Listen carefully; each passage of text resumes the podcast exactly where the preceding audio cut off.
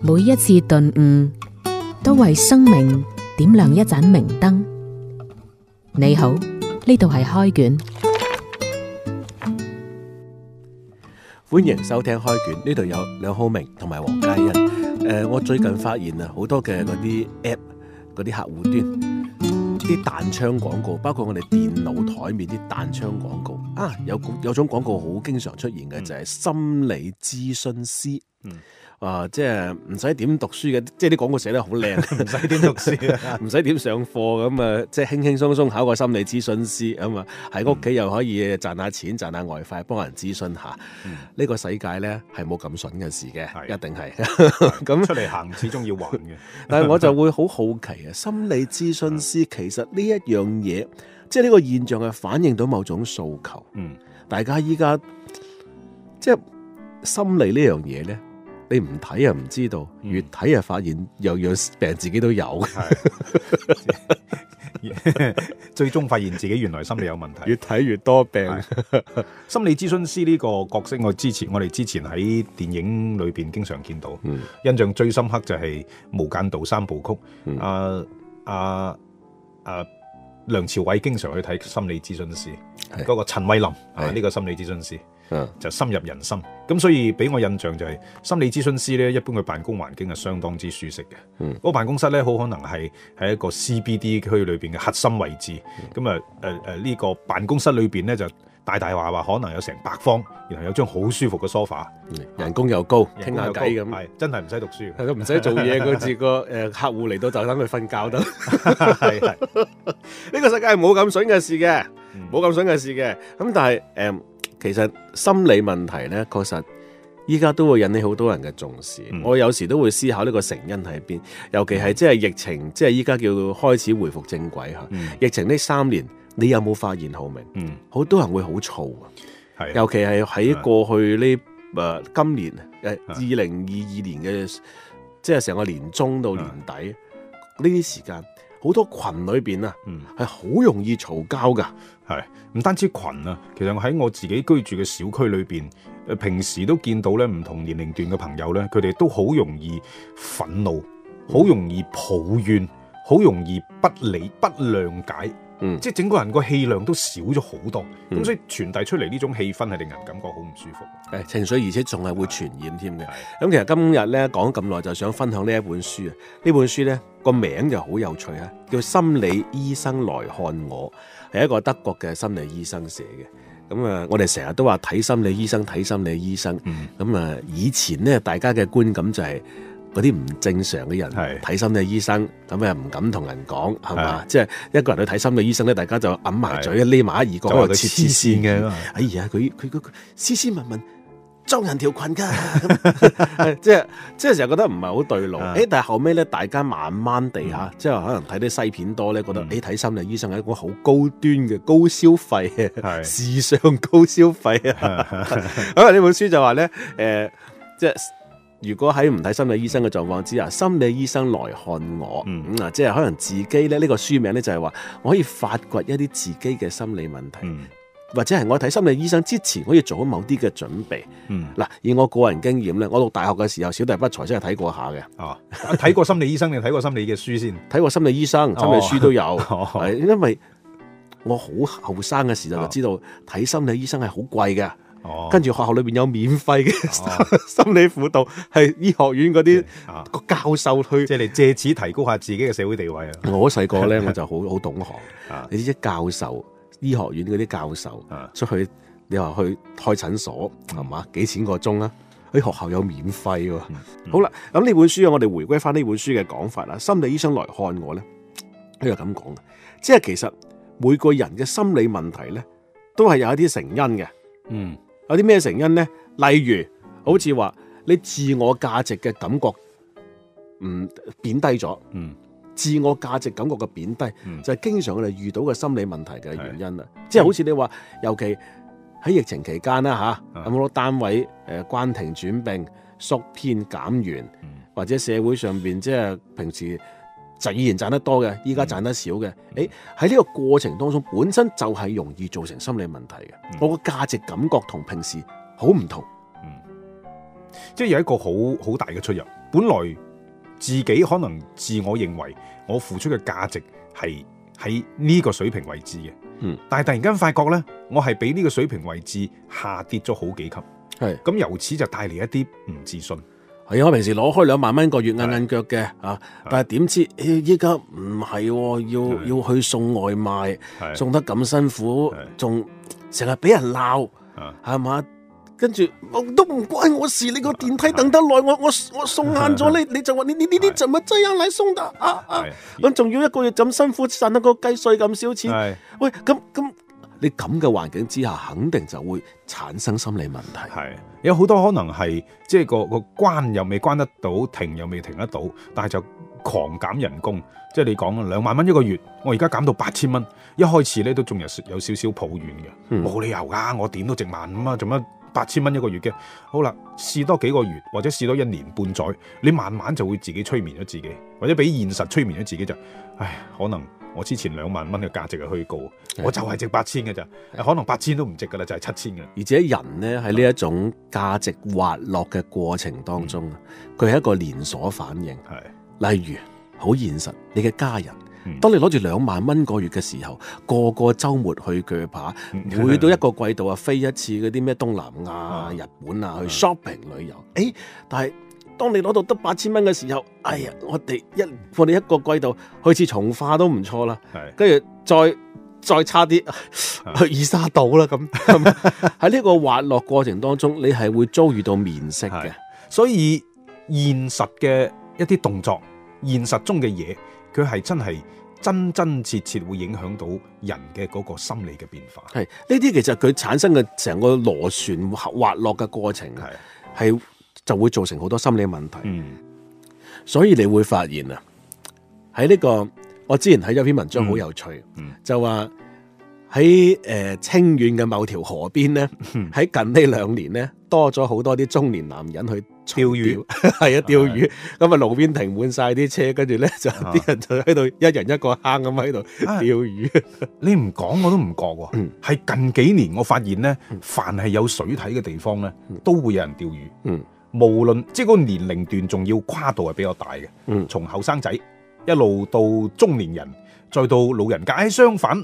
頭髮花白嘅老人釣魚，即係頭髮花白嘅誒呢呢部分人群人數相對仲少啲。嗯，後生嘅、中年嘅係特別多，睇唔開啊！睇唔其開。實呢種係一種好樸素嘅心理調適啦啊。以呢本《心理醫生來看我》呢本書嘅講法就係、其實特別嗰啲係自我價值實現遭到挫敗、嗯，自我價值被貶低嗰種人，佢哋改善嘅方法咧，最好就要重新建立一個嗯穩固嘅自己能評價自己嘅體系。嗯，係嘛？我得同唔得，我睇我釣到幾 多魚。我今日咁啊死我啊！今日喺度坐一朝釣到一桶魚，啊我就覺得自己我再即係嗱呢種係一種好樸素嘅潛意識啊啊啊啊！即係你喺呢個過程當中，呢、個遊戲當中，重新建立咗人同自然嘅聯繫，重新建立咗自己嘅價值感。喂，但係釣魚我覺得技術難度都幾高， 有可能成個上晝一條魚毛都釣唔到。 更加心傷到，見到隔離梁學平嗰度裝咗咁 多，已經烤緊魚，我都魚毛都冇 啊！係啊，咁但係我係覺得你係一個心理調適嘅一個好好嘅方法嚟嘅。嗯你平時面對住咁咁咁繁瑣嘅任務，咁換咗一個環境，換咗一個工作嘅方式，換咗一個工作嘅對象，你就算唔釣到魚，釣唔到魚上嚟，你就坐喺河邊喺度發吽豆。即係當然啦，呢個係我作為旁觀者咁樣嘅想法啦。你坐喺河邊發吽豆，我覺得件事都非常之舒服。誒呃喺上世紀九十年代末啊，嗰陣時咪有一輪嘅下江潮。啊，喺嗰陣時咧，有個地方就突然間多咗人，嗯白雲山嗯，去爬山，係即係其實好多人喺其實遇到自己嘅價值挫折嘅時候啊，嗯喺重塑價值、重塑自己價值感嘅時候，通常係有啲好樸素嘅方法嘅。係，例如我哋依家講嘅釣魚，或者係以前嘅一啲登山嘅運動，喺呢個係過程當中，其實就係一種好誒係好自然而然嘅事情啊冇錯有時佢唔係積極自己主動去探尋，或者唔需要有睇咩書嘅。嗯。呢個人係可能自己會揾到某啲方法啊，。仲有誒、呃、傳統廣州人好中意嘅打麻雀啦、嗯飲茶啦、飲啤酒啦、吹水食宵夜，其實呢啲我覺得都係一種自發嘅去調適自己原有心理狀態嘅一種方式嚟嘅。係咁啊，關關於呢本書提到嘅更加多嗯嘅心理狀態嘅心理問題嘅發現同埋心理狀態嘅調適呢，我哋下次翻嚟繼續去講呢一本《心理醫生來看我》。每一次頓悟，都為生命點亮一盞明燈。你好，呢度係開卷。翻嚟開卷，呢度繼續會有梁浩明同埋黃嘉欣嘅。今日要介紹呢本書咧，叫做《心理醫生來看我》。咁啊，佢有好多好多嘅心理書籍嘅其中一種啦，係一位德國嘅心理學家，佢心理醫生專家佢寫嘅書嚟嘅。咁、但係我覺得佢寫得比較之簡潔啊。嗯佢將好多嘅心理問題嘅成因就梳理咗幾個好簡單嘅問題。一個就我啱先提到嘅自我價值嘅被貶低咗，嗯啊呢個係好多問題產生嘅根源啊！你話咩中年危機又好係嘛？咁即係求而不得為之苦。係你包括追女仔嘅時候，人哋眼角高，咁啊睇你唔起，係係咁呢啲。心理問題經常會有嘅嚇，係求而不得為之苦，自我價值嘅貶低，咁、點辦呢？啱先講過啦，自己揾翻啲渣拿，自己揾翻啲細藝，係啊！你話你爬白雲山又好，嗯你去 釣魚又好，包括其實好多嘢㗎。自己有啲人咪嗯搞啲細藝，搣下橡皮泥啊，冇錯搞下模型啊。即係有啲可能沉迷於電子遊戲啊，有啲啊中意玩下木工啊，係點解好多男人啊，人到中年結咗婚之後， 嚇即係喺家庭當中受咗太多氣，咁啊 成日自己捉埋個頭去鬥下木啦，係鬥下家私啦。都好多人打麻雀嘅，係啦，呢啲其實一種係誒，其實我哋從呢個嗯誒公式當中可以見到好多樸素嘅人們探尋解決煩惱嘅時候嘅一啲誒方向。好啦，咁佢仲有一種嘅心理問題嘅成因咧，就係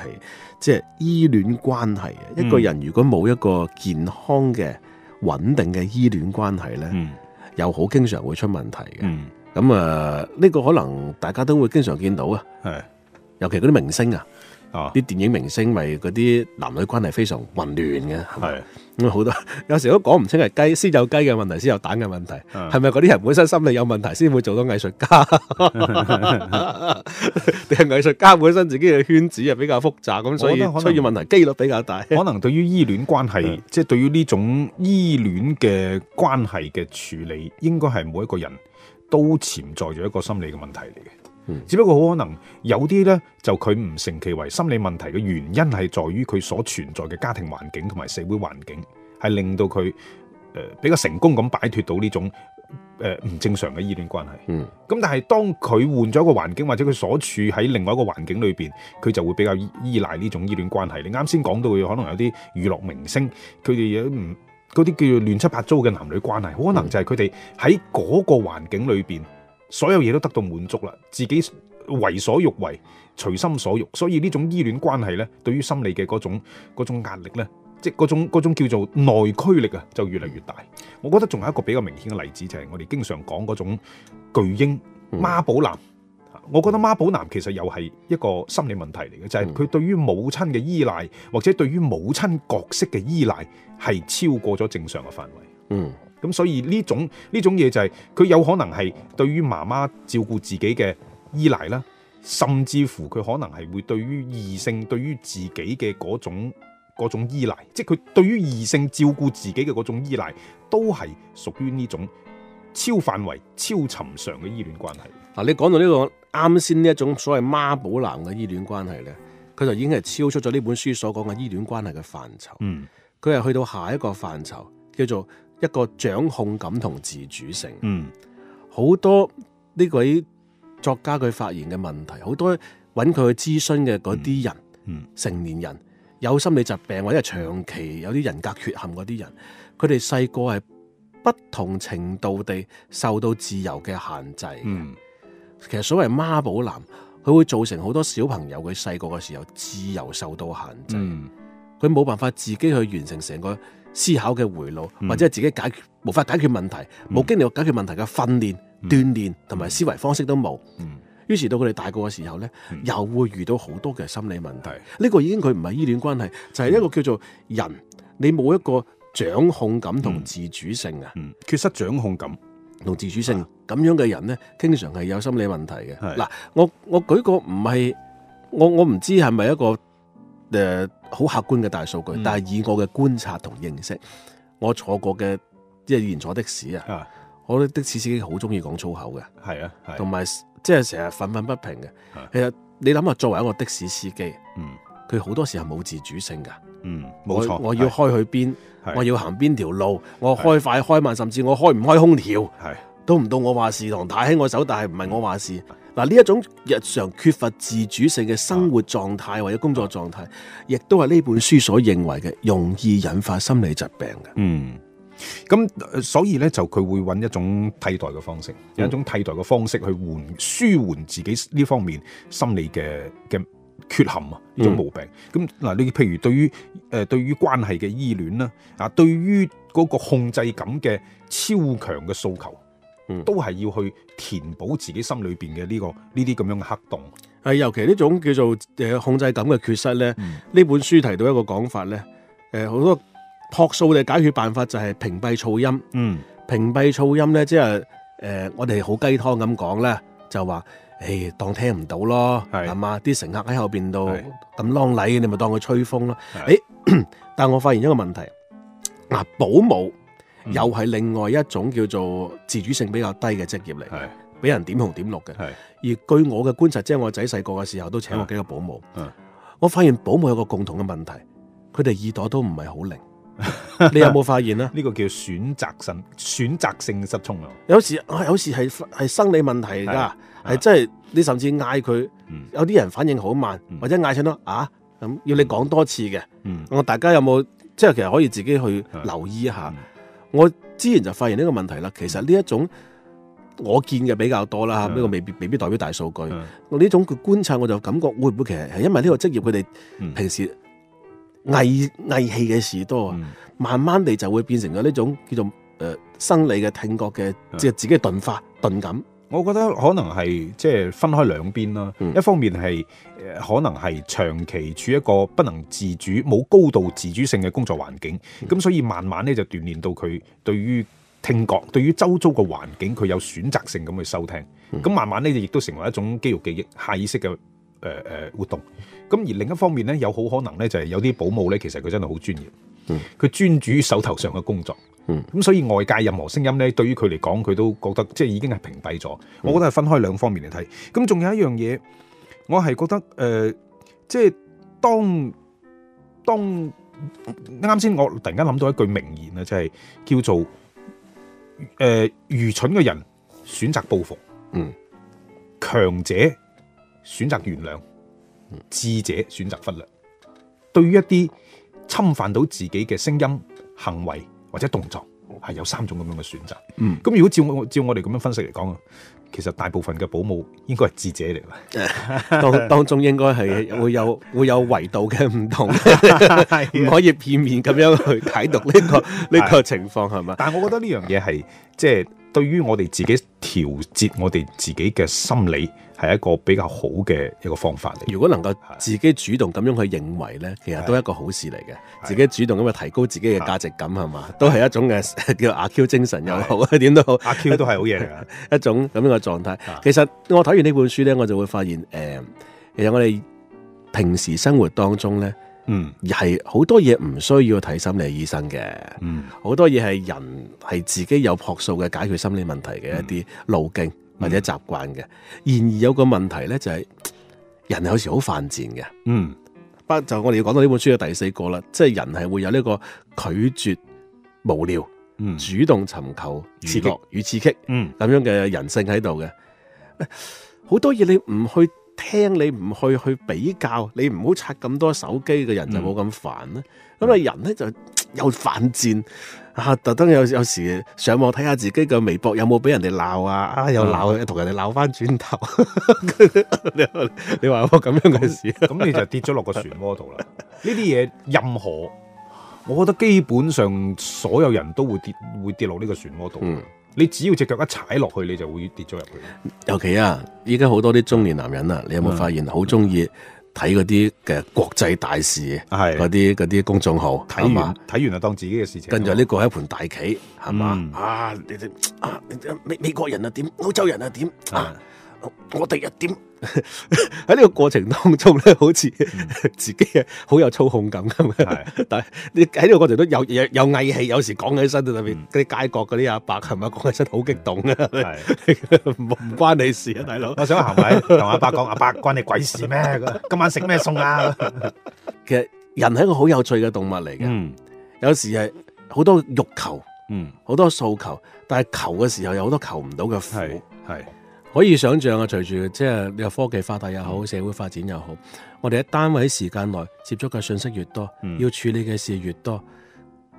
就會一定心理問題嘅嗯概率都會越高嘅。嗯始終就會呢啲我哋冇時間去調適。係喺咁嘅狀況之下，嗱呢本叫做《心理醫生來看我》嗯會俾我哋認清咗幾個好簡單嘅心理問題，佢會有可能產生嘅機理。嗯就好似公式咁嗯，我哋遇到呢啲情況嘅時候，就會好自然地揾到啲可以樸素地解決問題嘅方法。嗯。呢期開卷到呢度，下期見，拜拜。中唔中意我哋啊？下載花城 FM 重溫開卷往期音頻啦！